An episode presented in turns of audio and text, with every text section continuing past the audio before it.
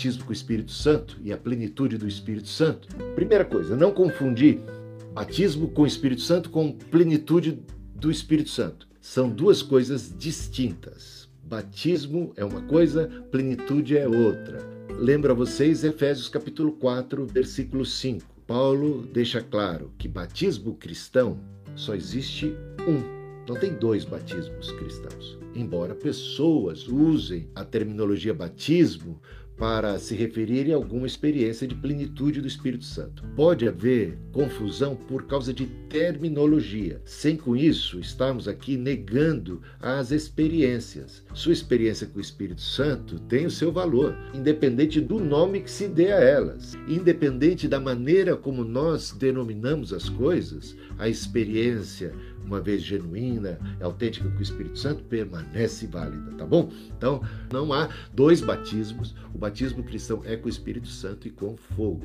Enquanto o batismo cristão é único, é um evento único, a plenitude com o Espírito Santo é um evento cotidiano que nós podemos e devemos ter enchei-vos do Espírito Santo cotidianamente, continuamente e é possível sim, no decorrer de nossa jornada, que tenhamos experiências, digamos assim, fortíssimas com o Espírito Santo, que nos levam ao êxtase, que nos trazem um toque profundo de Deus, marcante, são momentos especialíssimos, tá?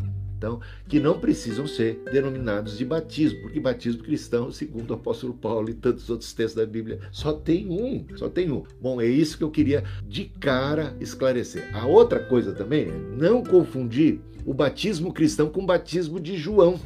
Erro gravíssimo comumente praticado por tantos cristãos na sua ignorância, porque não conhecem devidamente as Escrituras Sagradas.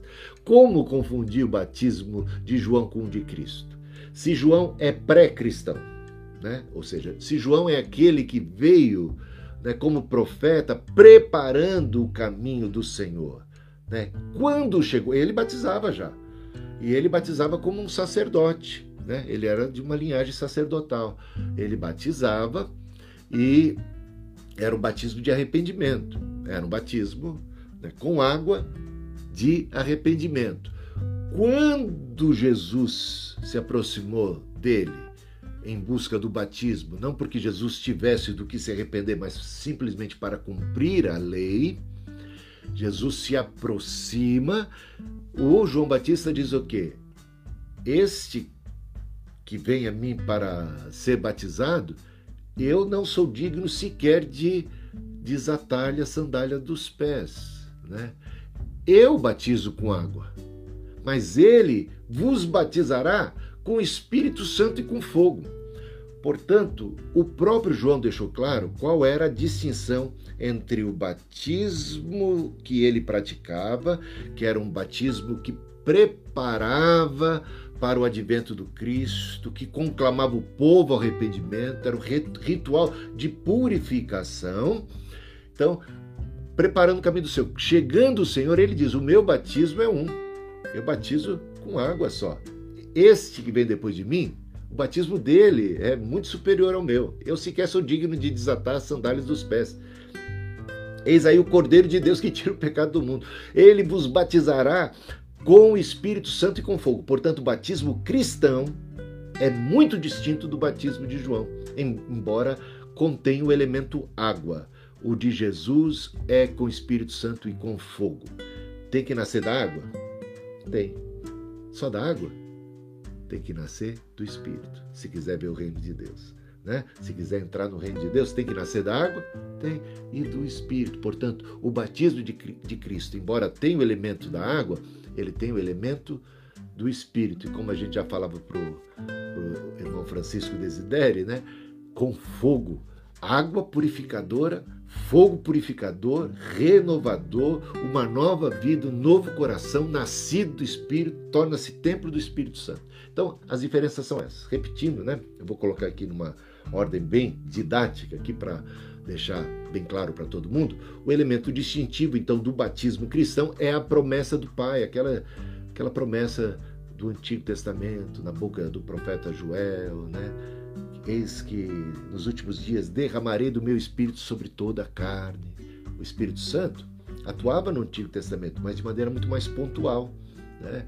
Não era todo mundo cheio do Espírito Santo. Agora, em Cristo, né, o Espírito é derramado sobre toda a carne. Então, cumpre-se a promessa do Pai. Esse é um elemento distintivo. Ele vos batizará com o Espírito Santo e com fogo. Mateus 3,11. É o que disse João. Quem não nascer da água e do Espírito não pode entrar no reino de Deus. Ju... É, Jesus falou isso para Nicodemos, João 3,5. É o dom do Espírito, esse é o elemento distintivo. É o dom do Espírito Santo que regenera o homem. Tito 3,5. Não por obras de justiça praticadas por nós, mas pela sua graça. Ele nos salvou pelo lavar, renovador e regenerador do Espírito Santo que ele derramou sobre nós abundantemente está lá. O ato de nossa salvação não é café pequeno, não é uma coisinha à toa. Como escaparemos nós se não atentarmos para tão grande salvação? É o lavar regenerador, purificador do Espírito Santo que sobre nós é derramado abundantemente no momento da nossa salvação. Nossa salvação é um transporte do império das trevas para o reino do Filho do seu amor. É onde nós recebemos um novo coração, onde nós recebemos a nova vida. Gente, é uma coisa tremenda. Tem gente, tem cristão que diminui né, a, a salvação. Tem gente que vai dizer o seguinte: você só recebeu Jesus, você só foi batizado na água. Mas se você só recebeu Jesus, você está desprezando a Jesus. Quem recebe Jesus recebe o Espírito. Né? Jesus disse que não ia deixar a gente órfão. Como é que Jesus, só Jesus, só Jesus é pouco? Ou Jesus já não é tudo? Que, que conceito é esse? Como, como as pessoas entendem tão errado a questão da, da doutrina da Trindade, da, da unidade de Deus, Pai, Filho e Espírito Santo? Como é que eu posso só ter Jesus? Não dá para ter. Olha, gente, isso é de uma é de uma infelicidade, para não dizer outra coisa, né? Um conceito desse é completamente abismal. Só Jesus não pode. Jesus é tudo. Quem tem o Filho tem o Pai e tem o Espírito, logicamente. Quem é que nos enviou o, o Espírito? O Espírito de Cristo, o Espírito de Deus, o próprio Cristo. Né? Então, não dá para entender como é que funciona a teologia de muita gente, né? que despreza a salvação, que menospreza a obra é, é, do Espírito Santo derramada abundantemente para nos tornar novas criaturas. Isso é tremendo, gente. Isso não é pequeno. Isso não é coisa da carne. É obra do Espírito. Nasceu do Espírito, pelo Espírito. É tremendo isso. Agora tem gente que entende que pode ser só, pode ser cristão só com batismo de água. Sem o Espírito Santo você não é cristão. Sem o Espírito Santo, se não fosse o Espírito Santo na tua vida, você não tinha nascido de novo. Você continuava morto nos seus delitos e pecados, você continuava com a velha natureza. Isso é que tem que entender. O Espírito Santo regenerador, purificador, que foi derramado sobre nós abundantemente. Tito 3,5. O batismo cristão é feito em nome do Pai, do Filho e do Espírito Santo. É a comunicação das graças de Pai, Filho e Espírito Santo na nossa vida, tá? Ah, Mateus 28, 19 é pelo Espírito que confessamos que Jesus é Senhor. Isso é uma revelação. Lembra quando Pedro toma a palavra e responde a Jesus, dizendo assim: Tu és o Cristo, o Filho do Deus vivo? Jesus diz: Isso é uma revelação. Isso não é uma conclusão intelectual. Isto dito não da boca para fora, qualquer um pode dizer, né? Mas isso dito com convicção, com fé, só é possível porque o Espírito Santo revelou. Foi meu Pai que revelou. Foi o Espírito Santo que revelou. É uma revelação do Espírito Santo. Paulo diz isso. A gente estudou aí nos últimos dias. 1 Coríntios capítulo 12, 13 e 14. Logo de cara, Paulo diz assim: ninguém pode, pelo Espírito, falar que Jesus é, é um qualquer, ou amaldiçoar, ou menosprezar a Jesus. É pelo Espírito que a gente confessa Jesus é o Senhor. É pelo Espírito, é uma revelação.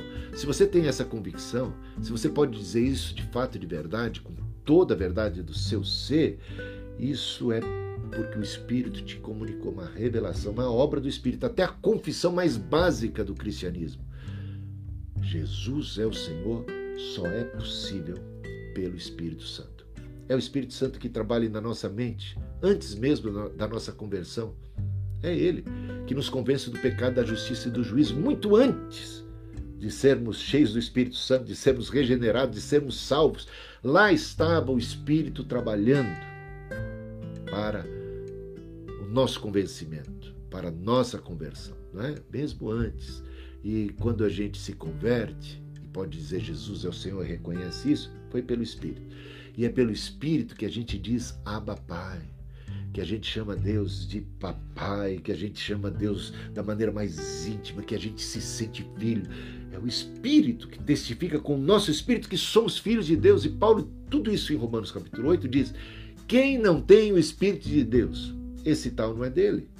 Está entendendo? Então, que não dá uma teologia boa, adequada, que faça jus aos textos e mais textos bíblicos do Antigo e do Novo Testamento, não dá para concluir que exista cristão pela metade, cristão com uma filiação parcial, cristão de segunda categoria, cristão que está ainda, sabe, aquém, ou que está apenas com Cristo, com batismo meia-boca, com batismo, sabe, inferior, que precisa ainda de um outro batismo. Sabe, essa, essa doutrina e tudo isso que a envolve está desconsiderando uma série de passagens bíblicas que aqui a gente já está demonstrando, tá? Não é para ofender ninguém, é só para colocar as coisas no devido lugar, tá? Sem desprezar as experiências que as pessoas tiveram. Mais uma vez toco nesse assunto. Pode ser que você tenha tido experiências tremendas, fantásticas, maravilhosas com o Espírito Santo, oportunidade em que a você foi comunicado um dom o dom de línguas, sem problema algum. Isto não quer, tudo isso que eu estou falando não está desmerecendo nada a sua experiência com Deus. Só está dando talvez a ela um outro nome, de plenitude, vez de batismo. Porque batismo cristão, na boca dos apóstolos, é um só. E ele é com o Espírito Santo e com fogo. Porque senão não dava para você ser cristão, tá bom? Ah, esclarecendo isso, estamos aqui falando ainda sobre as diferenças entre o batismo de João e o batismo de Jesus, né? Ah, Paulo diz claramente, né? se alguém não tem o Espírito uh, do Senhor, o Espírito de Cristo, esse tal não é dele, Romanos 8, 9. É ela que nos capacita para ser testemunhas. Recebereis poder ao descer sobre vós o Espírito Santo, semieis testemunhas. Como é que você pode ser testemunha? Cristão tem que ser testemunha, não é? Sem o Espírito Santo você não pode ser testemunha os frutos, toda dádiva, toda, toda virtude cristã tem um nome: fruto do Espírito. Então, como é que você pode dar fruto do Espírito sem ter sido batizado pelo Espírito Santo? Portanto, é pelo Espírito. Jesus disse: sem mim nada podeis fazer. Agora, como é que a gente tem Cristo hoje? Através do Espírito Santo, né? Sem mim nada podeis fazer. Sem o Espírito Santo, você não pode fazer nada. Então, aquilo que você faz é pela inspiração, pela capacitação do Espírito Santo. Como é que Jesus disse que o Pai e ele viriam e fariam morada em nós? Ele falou: Não vou deixar vocês órfãos, vou enviar outro consolador para que esteja sempre convosco. Jesus prometeu: Eis que estarei convosco todos os dias. Eu e o Pai viremos e faremos nele morada. E ele, isso se cumpre através do Espírito Santo. Um cristão é templo do Espírito Santo. Concorda comigo? Como é que eu posso ser templo do Espírito Santo se eu ainda não recebi o Espírito Santo, se eu ainda não fui batizado com o Espírito Santo, se eu ainda não nasci do Espírito Santo? Então, seria uma categoria estranha de cristãos que não são templos do Espírito Santo ainda. Que... Você está entendendo que eu estou aqui, olha, gente, é pouco tempo hoje para eu poder esclarecer isso para vocês, mas dá já pelo que eu disse, para você ter uma ideia mais clara, mais centrada, mais madura. Estou aqui ajudando você a compreender as escrituras sagradas. Não estou falando de mim mesmo. Não é coisa da minha cabeça, não é invenção. Um ótimo livro, aliás, foi o que mais me ajudou lá na minha juventude, foi o livro do Stott, John Stott, Batismo e Plenitude do, do Espírito Santo. Tá? Esse livro eu recomendo, é um livro pequeno, mas é muito bem escrito. Ele, certamente, um dos maiores teólogos né, da história da igreja. John Stott escreveu a respeito com muita lucidez. Então, eu basicamente aqui é, repito argumentos que eu li lá atrás, né? E vou, a gente vai lendo mais, estudando, tem alguma coisinha ou outra aqui. Mas olha, ele falou de maneira tão clara, tão lógica, é difícil melhorar aquilo que ele colocou lá, tá? Eu estou tentando, né, tentando reproduzir os argumentos, mas aqui a gente tem as, as escrituras sagradas e eu prefiro sempre deixar que elas falem por si mesmas, só comparando escritura com escritura, mostrando, colocando aqui para você. Espero que esteja sendo bom. Se você tem dúvida, deixa aí, escreva aí que eu ainda vou responder hoje no encerramento. Vou beber um copo d'água, um intervalo de 5 segundos, um golinho d'água para ajudar a gente a continuar aqui. Ah, que bom. Então, toda vida cristã é mediada pelo Espírito, desde a conversão até a ressurreição. Né? Ressurreição. Tudo mediado pelo Espírito Santo. É uma vida no Espírito, ser guiado pelo Espírito. Se somos guiados pelo Espírito, somos de fato filhos de Deus. Se não, não dá para ser filho de Deus. Se não é guiado pelo, pelo Espírito. Se for guiado pela carne, caminha no caminho de morte e de perdição. Romanos capítulo 8. Então é ele né? É, todas as virtudes são ali denominadas fruto do Espírito. E Paulo ainda disse aos Gálatas: se vivemos pelo Espírito, andemos também no Espírito. Nascemos pelo Espírito, então vamos crescer pelo Espírito, caminhar pelo Espírito, ser guiado por Ele. Ah, em, a gente viu isso aí em aulas anteriores, 1 Coríntios 12, 13. O cristão foi batizado pelo Espírito no corpo de Cristo. Sem o batismo pelo Espírito, sem o batismo do Espírito, sem o batismo com o Espírito, você não estava, você não era parte do corpo de Cristo. Foi o Espírito que nos batizou no corpo. E ser batizado no corpo de Cristo é ser batizado em Cristo. E as expressões que você vai encontrar repetidas vezes em Cristo, em Cristo, são sinônimas das expressões no Espírito, no Espírito, tá? No Espírito de Cristo. Quem recebe a Jesus recebe o Espírito Santo, tá? Um não é sem o outro, tá? Não se pode separar Cristo do Espírito Santo. A gente viu isso na primeira aula. Volte lá, tratei, batalhei de tentar esclarecer isso. Os cristãos de Corinto dividiam a igreja entre os que eram de Cristo, de Paulo, do Espírito, de, de Cefas, de Apolo, uma igreja dividida, uns que se, ah, você só você é de Cristo, eu já sou do Espírito, como se o Espírito e Cristo estivessem ali em competição. De maneira alguma, não se pode separar Cristo do seu Espírito, do Espírito Santo. Estar em Cristo é estar no Espírito. Veja Romanos capítulo 8, versículo 1, versículo 9, versículo 10. Espírito de Deus é sinônimo também de Espírito de Cristo. Isso aparece no mesmo versículo, veja Romanos 8, 9. No mesmo versículo aparecem as expressões sinônimas: Espírito de Deus e Espírito de Cristo.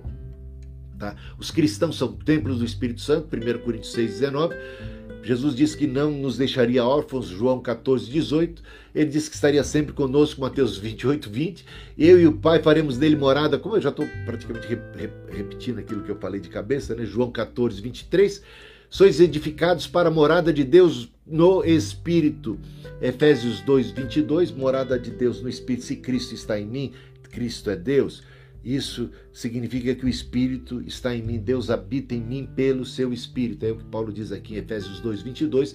E eu rogarei ao Pai, e ele vos dará outro consolador, a fim de que esteja convosco para sempre. Deus não tem filhos órfãos. Jesus prometeu que não nos deixaria órfãos, ele enviaria o Consolador. Se existe algum cristão que ainda não recebeu a promessa do Pai, se existe algum cristão que ainda não recebeu a, a, o, o Espírito Santo, se ainda não veio sobre ele, esse de fato não é cristão. Esse é um órfão.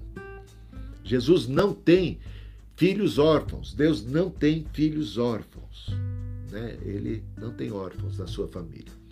E é pelo Espírito que nós somos adotados na família de Deus.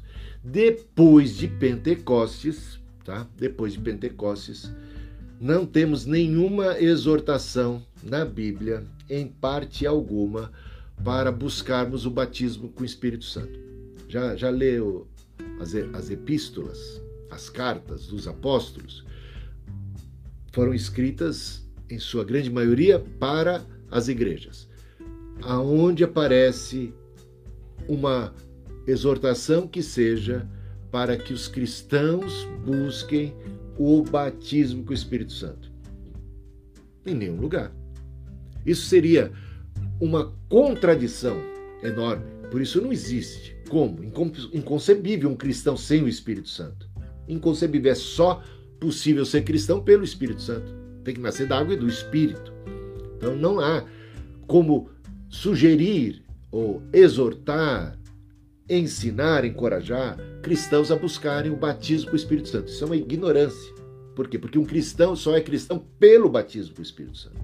Então, o que temos na Bíblia é exortações para os cristãos buscarem a plenitude do Espírito Santo, crescerem na graça e no conhecimento do Senhor Jesus Cristo, serem cheios do Espírito Santo. É isso. Habite ricamente em vós a palavra de Deus, enchei-vos do Espírito Santo, falando entre vós em salmos, hinos e cânticos espirituais.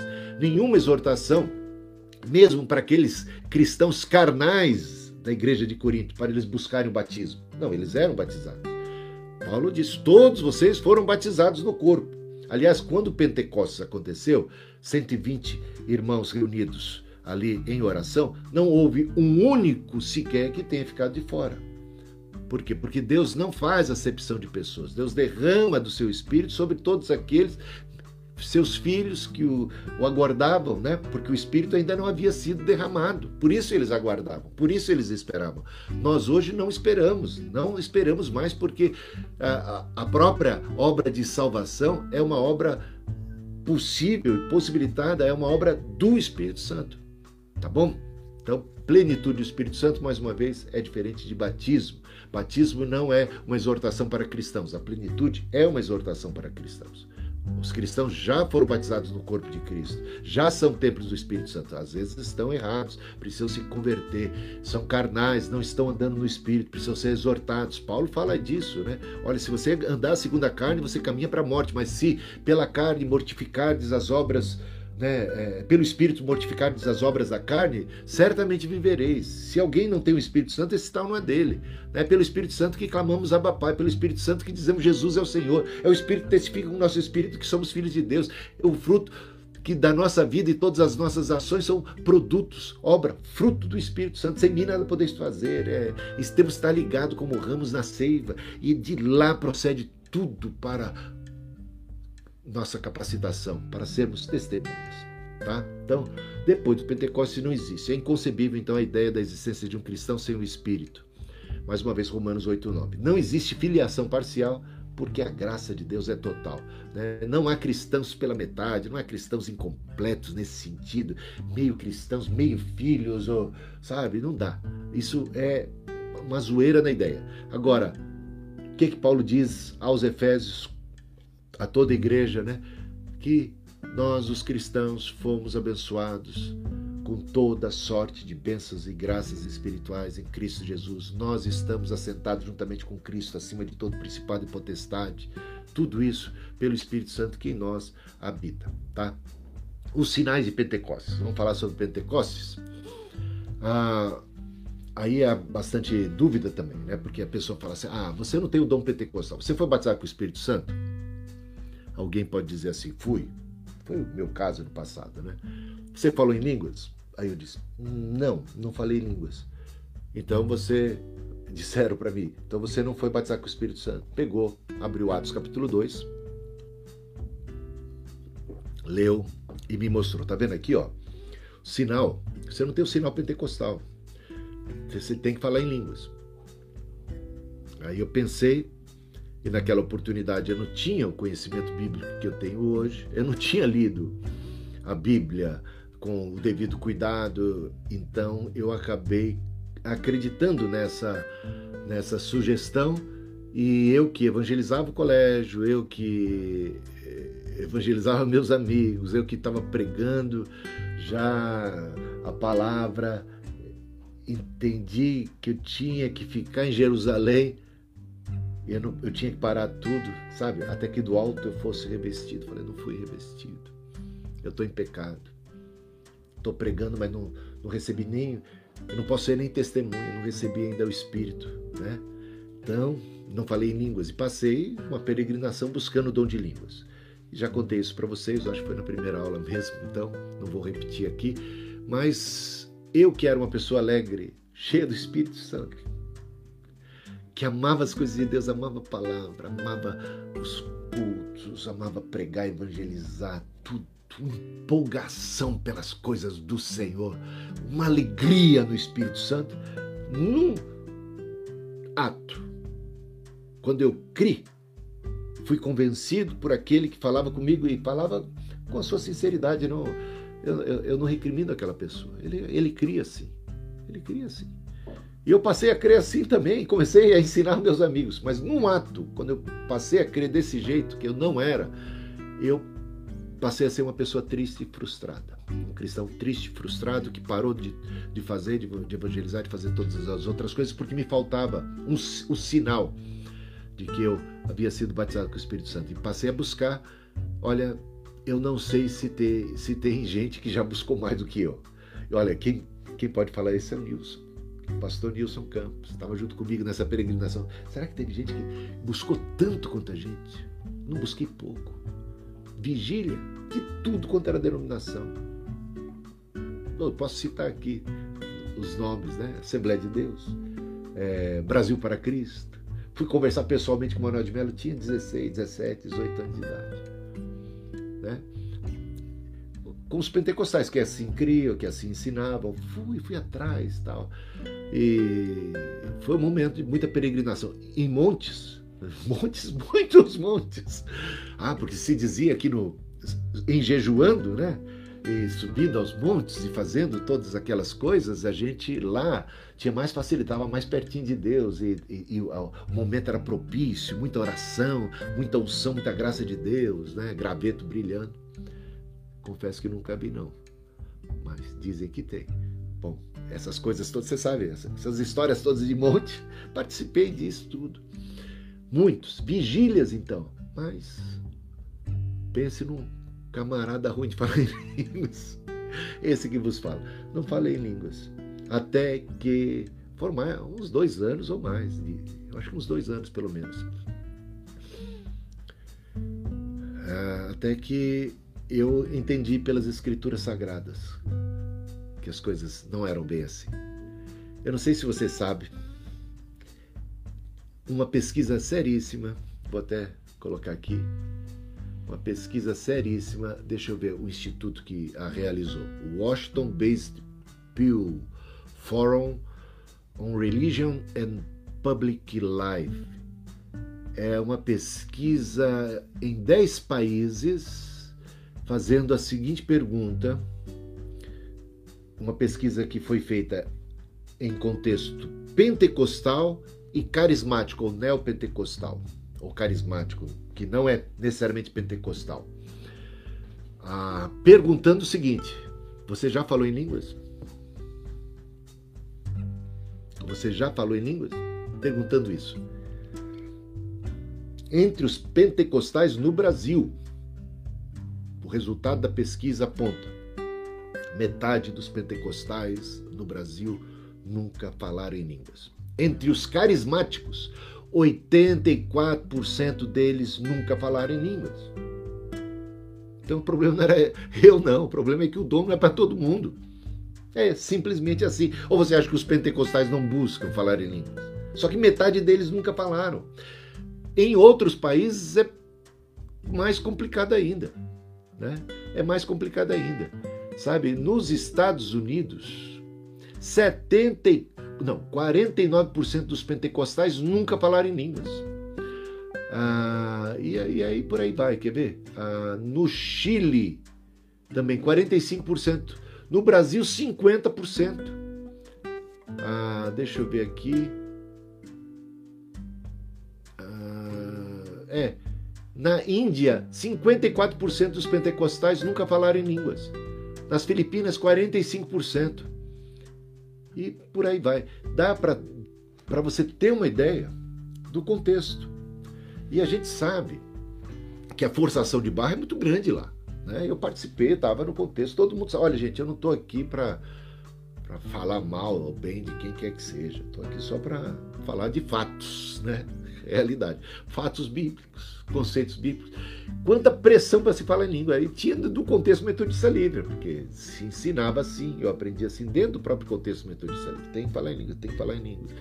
Então, e aquele negócio, aquela divisão, quem fala parece mais espiritual do que quem não fala, os que não falam é uma, são crentes tanto de segunda categoria, que ainda estão a caminho, que estão aquém, que são olhados assim com uma certa desconfiança. Em algumas denominações, não, não, não é possível, se você não fala em línguas, não é possível você ter um cargo de liderança ou, ou qualquer lugar ali, e você não pode ser um pastor. Então, é, é a discriminação baseada no dom de línguas. Então, ele passa a ser um, um divisor entre os que são do Espírito e os que não são do Espírito. É um negócio complicadíssimo. Já contei para vocês numa igreja, por exemplo, o pastor pediu a todo mundo que fala línguas fique em pé. Agora faça um círculo em redor daqueles que não falam, vamos orar por eles. Os pobrezinhos que ainda não falam língua. Uma discriminação total, gente, dentro do corpo de Cristo. Uma divisão. O dom é, é, sendo usado para dividir, para menosprezar. Era exatamente o que acontecia na igreja de Corinto. E Paulo fala: todo mundo fala línguas aqui? Não,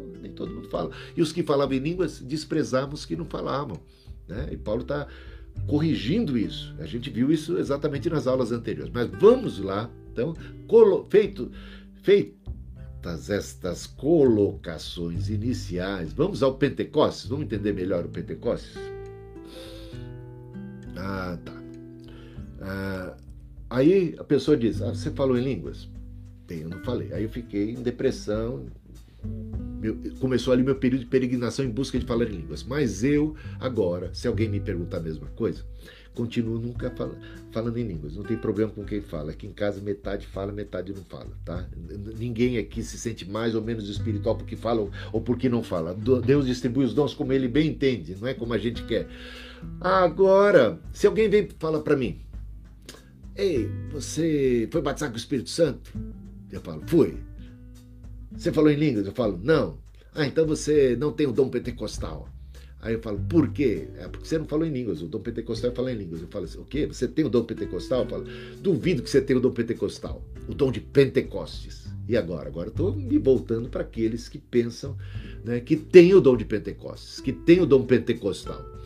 Por quê? Porque vamos dar uma olhada em Atos capítulo 2, para entender o que, que se deu lá. Lá, primeiro que não foi um sinal só, foram vários sinais. Eu alisto aqui cinco, pelo menos, ou quatro. Vou colocar quatro aqui para não forçar muito, né? Mas três são muito evidentes, mas quatro é, sinais você encontra aqui. Um som como de um vento impetuoso invadiu o lugar onde eles estavam reunidos. Eu pergunto para a pessoa: quando você foi batizar com o Espírito Santo, você que se diz pentecostal, é claro, né? Um som como de um vento impetuoso aconteceu no seu batismo? Se for sincero, a resposta será não, né? A outra pergunta: línguas como de fogo pousaram sobre a cabeça de cada um deles lá em Pentecostes. Foram vistas línguas como de fogo pousando sobre sua cabeça? Se ele for sincero, vai dizer não. Bom, e a outra coisa: ah, eles falaram outros idiomas. Eles não falaram línguas estranhas. A gente já tratou desse assunto. Uma coisa é o que aconteceu em Pentecostes, a outra coisa era o que estava acontecendo em Coríntios. É um outro dom. É diferente. Uma coisa é falar uma língua estranha que ninguém conhece nesse mundo, que não é desse mundo, que era o que acontecia no contexto de Corinto, por isso precisava de um outro dom, que era o dom de interpretação de línguas, um dom espiritual, porque tratava-se de uma língua angelical ou algo parecido, tá? Outra coisa foi o que aconteceu em Pentecostes. Em Pentecostes foram línguas que eles falaram idiomáticas. Aliás, o, o termo grego ali é exatamente uma, um outro idioma. Eles passaram a falar idiomas conhecidos, conhecidos. Eu pergunto, em que idioma você falou? quando você foi batizado com o Espírito Santo? Que idioma? Alguém interpretou, alguém entendeu? Que não seja um idioma, ou seja, para ser pentecostal tem que ter falado um outro idioma conhecido desse mundo. Pentecostal é isso, né? E ainda tem que ter sido reconhecido por O que se deu em Pentecostes foi exatamente isso. Agora, tem um outro fenômeno, um quarto fenômeno, é que ah, não apenas a boca deles falava um outro idioma, cada pessoa ali, era a época de Pentecostes, gente vinda de diversas partes do mundo, nascidos em outros países, lugares distantes, estavam ali por ocasião da, terra, da, da festa de Pentecostes, eles ouviram, escutaram fenômenos que se deu nos ouvidos. Os, as maravilhas de Deus, o que eles diziam em sua própria língua materna. Então, se a gente for sincero, a gente vai ter que chegar à conclusão aqui que a gente não conhece nenhum pentecostal hoje, não é não? E agora, hein? É verdade, eu não tenho o dom pentecostal, mas nem tão pouco você. O que se deu ali foi um fenômeno, um marco na história da igreja, algo sensacional e sem precedentes, e não se tem, não se tem hoje, ao longo de toda a história, notícia de que aquilo tenha se repetido naqueles moldes. Tá entendendo? Então, para ser pentecostal na acepção da palavra, teria que ter todos esses sinais ali reunidos acontecendo, mas não é o caso. Agora, o bom é que não é o único grupo no dia de Pentecostes. Há três mil que se converteram e é dito que eles foram batizados e receberam a promessa do Pai. Mas não é falado que eles falaram em línguas? Não há uma única menção que eles tenham realizado qualquer milagre, até é dito que os milagres aconteceram por intermédio dos apóstolos e não deles necessariamente. E os sinais que eles têm é que perseveravam na doutrina dos apóstolos, eles perseveravam na oração, na comunhão, no partir do pão, em casa em casa, eles tinham amor, eles tinham esse dom, essa dádiva do Espírito Santo, que é o amor do qual a gente falou, né? É, recentemente, portanto, né, há dois dias atrás. Portanto, eles tinham uma simpatia, eles podiam ser testemunhas de Cristo. O povo, a comunidade ao, de, ao, de, ao redor, via neles, olhava para eles e via uma ação do Espírito no seio daquela comunidade, na, no seu jeito de ser, e dia a dia o Senhor ia acrescentando aqueles que iam sendo salvos. Um testemunho de vida muito lindo. Então, eu acredito que nós podemos nos identificar e devemos, como cristãos, perfeitamente com esse segundo grupo dos 3 mil. O primeiro evento foi irrepetível. Agora, é claro, aí você vai falar, ah, mas depois no livro de Atos não tem pessoas falando em línguas? Tem, por uma razão muito especial. Vamos lá? Ah, o primeiro grupo é dos samaritanos. Filipe, um diácono, ah, foi pregar aos samaritanos e foi até trasladado até, até os samaritanos. E lá, pregando, ele, né, não sei se ele foi, agora, agora confundi se ele foi trasladado para lá ou se foi trasladado de lá para o eunuco. Ah, mas independente disso, ele esteve com os samaritanos. No, com os samaritanos, ele pregou, eles se converteram, na hora do batismo, o, o Felipe tirou a mão. Falou assim: olha, é melhor esperar. Pediu que fossem chamados os apóstolos, Pedro, João, para que eles pudessem testemunhar a conversão dos samaritanos e pudessem ali ministrar o batismo, ministrar a, a, comunicar o Espírito Santo a regeneração do espírito, digamos assim. Né? O problema, então, é que ele, ele, ele fez um, uma coisa um pouco incompleta. Ele promoveu a conversão, mas na hora da comunicação do espírito, alguma coisa assim, o espírito mesmo disse que era necessário a presença dos apóstolos. Por quê? Porque se tratava da comunidade dos samaritanos. E os judeus não se davam com os samaritanos. Lembre-se do episódio da mulher samaritana, como os discípulos ficaram muito inculcados porque Jesus falava com uma mulher e uma mulher samaritana. Então eles entendiam que os samaritanos não tinham parte, né, na, não eram judeus ainda, não, não tinham parte naquela naquele contexto do povo de Deus, do povo da fé. Então, muita disputa entre judeus e os samaritanos. Os apóstolos até então não tinham uma clareza, clareza da universalidade da igreja. Ainda que Pentecostes tenha acontecido como um fenômeno que reverte o de Babel, se em Babel uma maldição se abateu, as nações ali foram divididas, um estranhamento. Agora, em Pentecostes, uma única língua e um sinal, cada um entende as maravilhas de Deus na sua própria língua materna e todo mundo começa a se unir debaixo de uma única língua, para que haja um só pastor e um só rebanho, formado de gente de todos os povos, tribos, línguas e nações, que vão acabar falando a língua do Espírito, né? entendendo as maravilhas de Deus de uma maneira. Então, unidos em Cristo, um só pastor, um só rebanho, revertendo a maldição das nações, agora debaixo do Rei dos Reis, do Senhor dos Senhores, a igreja com essa vocação universal. Mas ainda assim, os discípulos não tinham clareza então tem esse episódio dos samaritanos, vai ter na sequência episódio do Cornélio, o centurião romano.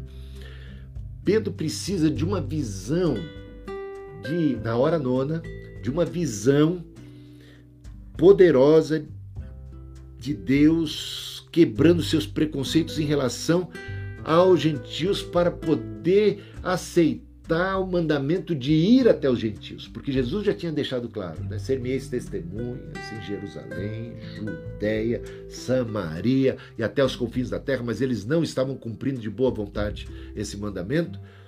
Pedro precisou ser chacoalhado pela visão, impulsionado pela ordem e chega lá, prega o evangelho, meia boca, meio assim ressabiado, meio pé atrás, mas o espírito é derramado há um fenômeno de que a família de Cornélios venha falar em línguas e o Pedro precisou desse sinal para ele reconhecer que o Espírito Santo realmente tinha operado no interior daquelas pessoas. Foi isso.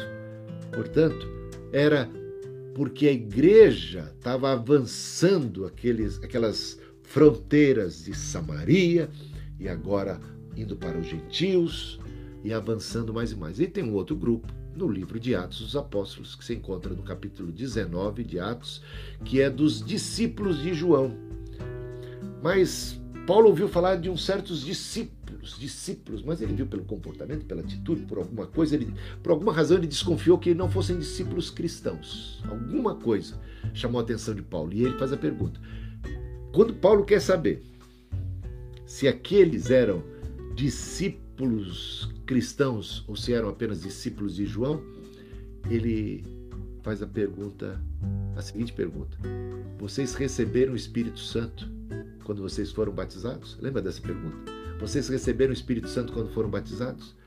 Os discípulos que não eram discípulos de Cristo, mas apenas de João, falaram assim: Não, nem ouvimos que existe Espírito Santo. O que, que é isso?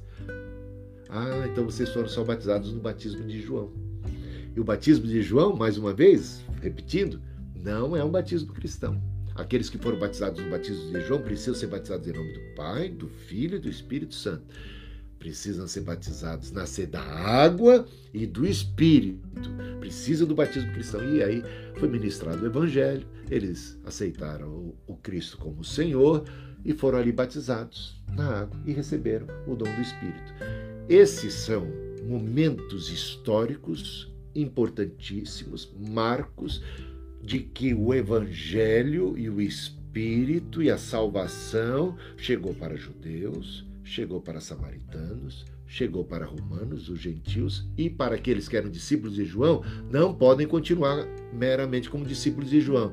João veio para levá-los a Cristo, Cordeiro de Deus que tira o pecado do mundo, e precisam ser batiz... serem batizados em nome do Pai, do Filho e do Espírito Santo, precisam receber o Espírito Santo. E cada um deles, um sinal se fez necessário para que os apóstolos e todo mundo pudessem ter consciência de que, de fato, o Evangelho tinha sido comunicado a eles e eles faziam parte do corpo de Cristo. Ufa! Tá? Então, por isso, trata-se de livro histórico. Um livro histórico não é o melhor, né, em termos de base para a formação de doutrina. Ele tem elementos preciosos para elaboração de doutrina, mas ele não é, ele não tem como propósito ensinar doutrina. Ele conta experiências, ele conta, registra acontecimentos. Os acontecimentos precisam ser compreendidos dentro daquele contexto e são exatamente as cartas dos apóstolos, o evangelho, que contém aqueles escritos ou discursos que trazem ensinamentos mais é, claros a respeito.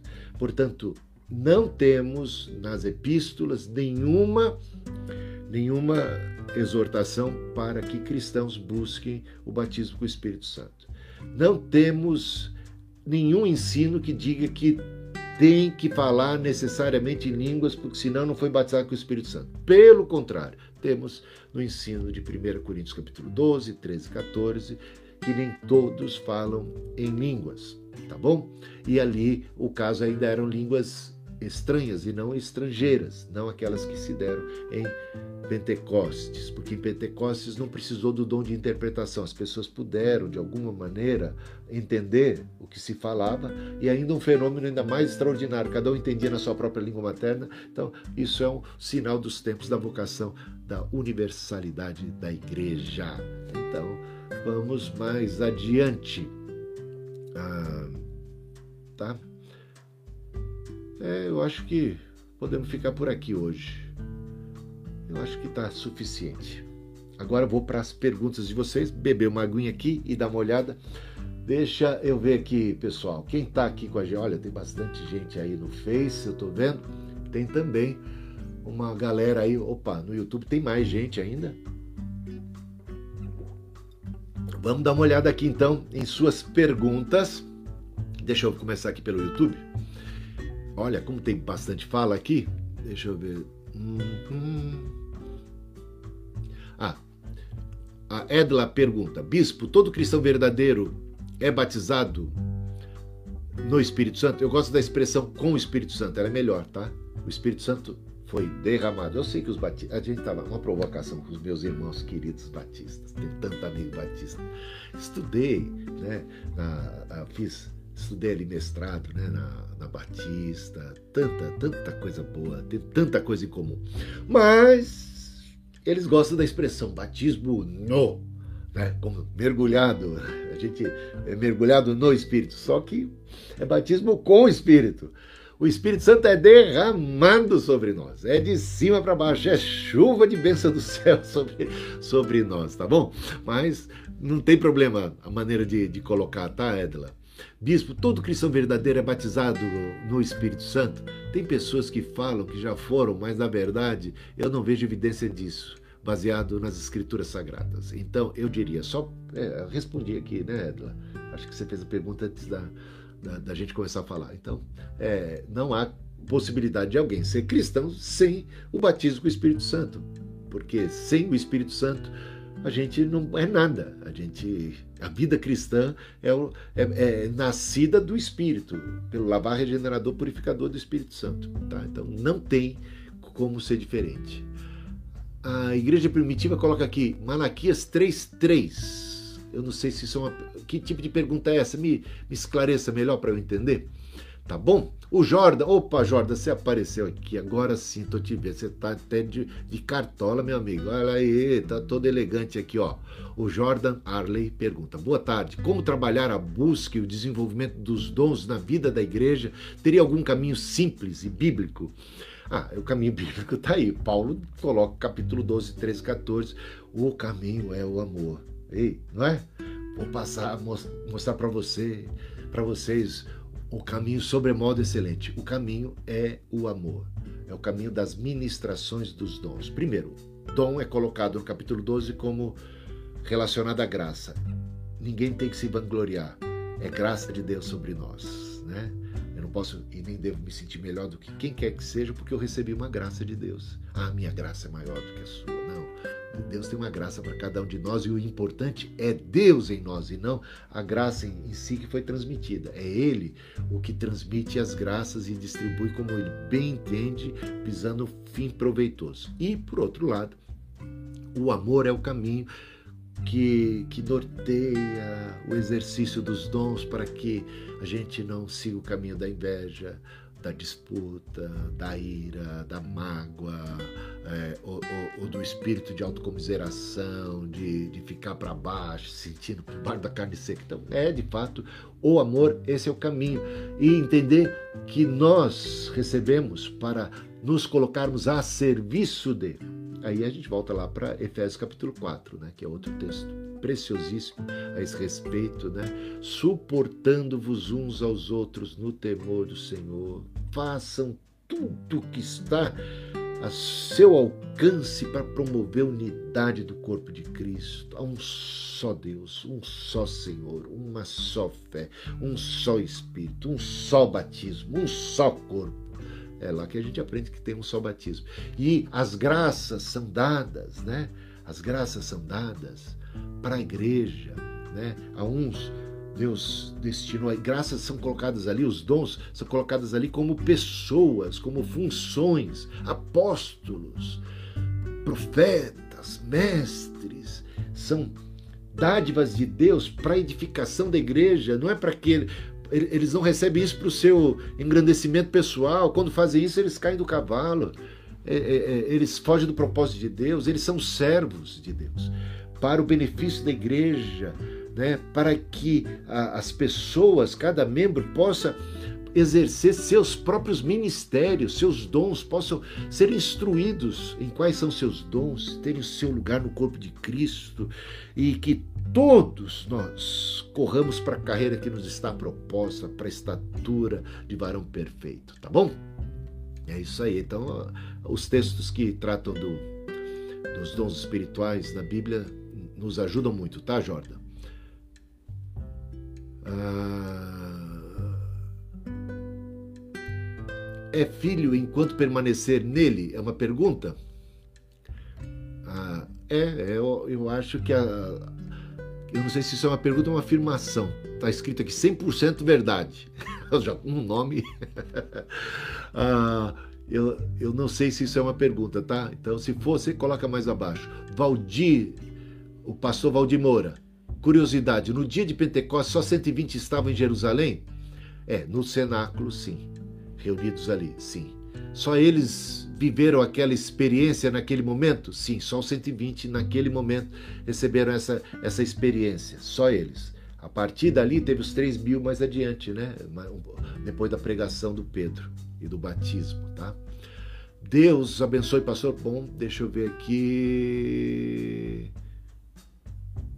Bispo, nós sentimos quando somos batizados. Você está, a Inês né, perguntando, a Inês Zacarias se nós sentimos quando somos batizados. A, a, questão das sensações, isso pode variar. A questão da conversão. Tem gente que na conversão tem uma emoção profunda, aí tem muito a ver com o seu momento, com sua experiência de vida. Com... Agora, tem gente que, que nem sabe quando foi que se converteu, né? Ou não tem? Tem. Para ele foi uma espécie de processo. Ele foi se convencendo cada dia, cada dia de Cristo, foi caminhando, cada vez tendo mais convicção. Ele não, não sabe determinar qual foi o dia. Tem gente que não sabe. Eu não sei, eu, eu teria dificuldade de dizer para você, na minha experiência, qual foi o dia. O dia de, de, minha transformação, de alguma coisa assim. Não, eu nasci na igreja. Né? Quem nasce na igreja, basicamente, tem dificuldade de dizer um dia, né? Se você nunca se desviou. Agora, tem gente que nasce na igreja ou nunca nem foi direito, aí um dia vai se converter mesmo. Tem isso mesmo, tem. Agora, tem aqueles como Timóteo, desde as meninices, sabe, as sagradas letras, que podem te tornar sábio para a salvação. Então, isso varia muito de pessoa para pessoa, de contexto para contexto, né? Quem nasce no contexto da fé, cresce no contexto da fé, desde criança, como Samuel, é cheio já do Espírito Santo, vai ouvindo a voz de Deus, ele tem um momento do chamado, ele tem um momento momentos de despertar da fé, de... mas nem sei se dá para chamar isso de conversão mesmo, porque de fato se converteu do quê? Nunca foi outra coisa, nunca foi pagão, nunca foi incrédulo, nunca foi qualquer outra de outra religião, sempre foi de Deus desde que se entende por, por gente. Então não tem.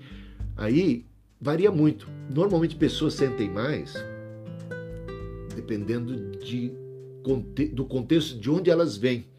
Elas são ali experimentar a graça de Deus, tendo já vivido uma vida pregressa complicada, gente, quem mais é perdoado, mais ama. Lembra aquela mulher aos pés de Jesus, que recebeu muito perdão por ser uma prostituta, uma mulher adúltera, coisa assim, e, e se a, a, agachava, é, lavava os pés de Jesus com suas lágrimas. Quanta emoção, né? Quanta devoção. É, tem a ver com o, o, momento dela. Pedro já foi diferente, João já foi diferente, né? Então a gente não tem que ficar julgando as experiências na base da emoção. Né? O importante a partir daí é o fruto. O que vai dizer se você teve ou não uma genuína experiência com o Senhor é o resultado, é o produto disso, sua caminhada com Ele, a partir daí e o resultado, tá bom? Então não se preocupe com sentimentos, eles variam muito de pessoa para pessoa. Olha, Igreja Primitiva Brasil, Bispo, eu entendo que Malaquias 3,3, ah, legal, se refere ao batismo com o Espírito Santo. O que o bispo entende a respeito? Eu gosto muito de Malaquias 3,3. Então vou ter que abrir a minha Bíblia aqui. Peço um instantinho para ler Malaquias 3:3. Opa. Ah, ele se assentará como derretedor e purificador de prata. Opa, é, purificará os filhos de Levi, os refinará com ouro e com prata, e como a prata, e eles trarão ao Senhor as ofertas justas. Ah, sim. Essa é mais uma daquelas promessas, tá? É mais uma daquelas promessas é, sobre a obra de Deus que se daria através do Espírito Santo, purificando, curando, santificando aquele povo, né? Eu vou trocar o coração de vocês. Eu vou colocar o meu espírito em vocês. Eu vou fazer com que vocês andem nos meus caminhos. Tá muito parelho aí. Então, a obra do espírito como fogo, purificador é isso aí. Então a ideia do batizar com fogo está muito casada com isso aí. Você acertou em cheio. Tá? No meu entender, fala então de uma refinação. É isso mesmo. Bom, o pessoal do Facebook, do YouTube já respondi. Vamos lá. Aqui, deixa eu ver aqui. Olha, tem bastante coisa aqui. Ah, é mais pessoas assistindo, tal, tal. Vamos ver se o pessoal do Facebook tem pergunta. Tem uma turminha boa até do exterior. Ah, legal. Vamos ver. A Elisete diz assim: gratidão, bispo. Anos de dúvidas sobre esses assuntos respondidas em suas lives. Deus abençoe sua vida, sua família tal. Ah, deixa eu ver se eu consigo. Tem uma, tem uma parte aqui que ainda não dá. Ah, Deus abençoe sua vida pela sua generosidade ah, não é generosidade. De graça recebi, de graça dou, né? Tem mais é que fazer isso mesmo. Ao compartilhar conosco seus aprendizados na palavra de Deus. Muito obrigado, Elisete. Muito bom estar tá, tá recebendo aí seu carinho. E todos vocês que assistem, tem mais alguma dúvida a respeito? Ó, deixa eu ver aqui. Cantinho Teológico. Bispo, boa tarde. O irmão entende que as línguas faladas no Pentecostes foram idiomas ou estranhas, semelhantes às atuais. É, como eu falei, não sei se você teve condições de me ouvir aqui minutos atrás, eu trabalhava exatamente essa questão. Em Pentecostes foram idiomas ali, claramente apontado. As pessoas podiam entender é, o que se falava, era uma língua conhecida. Né? E como eram várias pessoas, os 120 saindo, é possível que cada um deles estivesse falando uma língua diferente, que de alguma maneira é, é, dizia respeito às nacionalidades ali presentes, o que foi um encantamento, deixou todo mundo ali maravilhado. Né? E eles ficaram encantados, dizendo assim: como podemos entender e ouvir as maravilhas de Deus na nossa própria língua materna, né? a língua do coração? Olha a ação do Espírito Santo, promovendo ali uma conversão e gente já de cara, proveniente de diversas partes do mundo, ouvindo o Evangelho na sua própria língua materna e se convertendo, revertendo-se assim o fenômeno de Babel. Hoje em dia, o que se vê mais são línguas, uma língua estática, às vezes nem língua necessariamente, né? Então, a, há, há, há estudos né, a esse respeito sobre se o que se fala são verdadeiros idiomas de algum lugar, angelicais ou não. Então, é ainda uma língua misteriosa, tá? Mas aquela de Pentecostes foi uma língua uma língua deste mundo, né? Um idioma, né? Um idioma, tá bom? O, o Jordan pergunta: o dom de língua se refere a, a línguas faladas como em Atos ou línguas apenas decifráveis com o dom da interpretação? Aí que tá. Em Atos foram idiomas. Hoje em dia, Jordan, o que se vê é algo que às vezes nem parece necessariamente ser um idioma em alguma esfera, nem que seja angelical. Então, parece repetição de algumas frases, né? Agora, algumas pessoas que falam línguas parecem sim falarem em idiomas que seriam não desse mundo, mas angelicais. Então, quem estuda muito essa, essa questão da linguagem e tal, aí teria é, especialista consegue discernir, olha, você, eu não sei, eu não é uma língua desse mundo, é um idioma mesmo que você está falando, mas não é desse planeta não. Então, tem disso. E tem outros que falam frases mais, mais assim, talvez uma expressão mais de louvor, alguma coisa, mas não é nem necessariamente um idioma, não está falando, conversando, está repetindo algumas frases. Tá?